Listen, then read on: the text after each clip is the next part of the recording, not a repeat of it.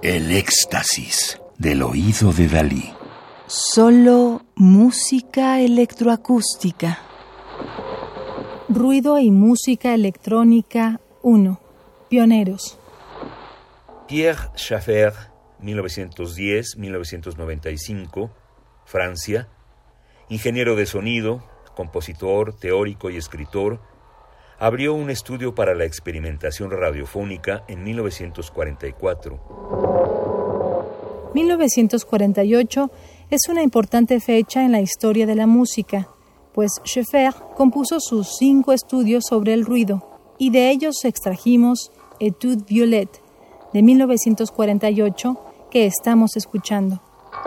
Entre 1949 y 1950, Pierre Schaeffer y Pierre Henry crearon la Sinfonía para un hombre solo y en 1951 fundaron el grupo de música concreta que en 1958 se convirtió en el Grupo de Investigaciones Musicales, Groupe de Recherche Musicale, GRM.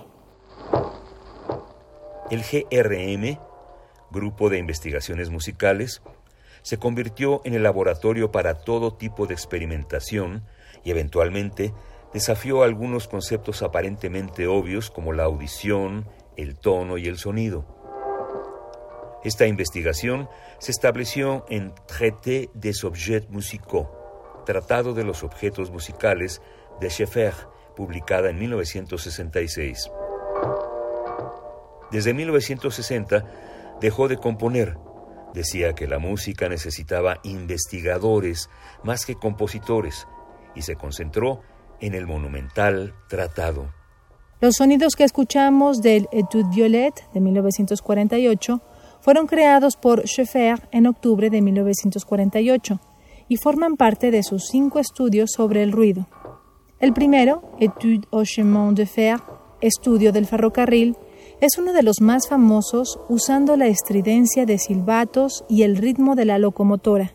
Sin embargo, Schaeffer abandonó muy pronto el sonido grabado demasiado identificable y se dirigió hacia una gran abstracción que ya es evidente aquí.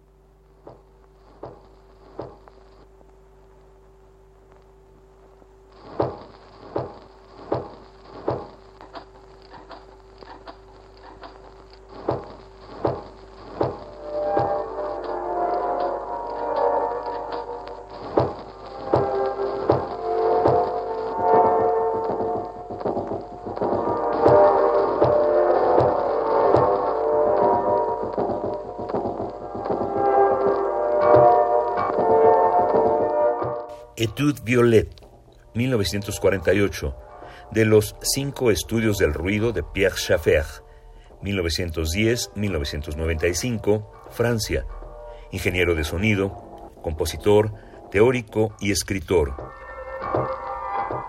Radio UNAM, experiencia sonora.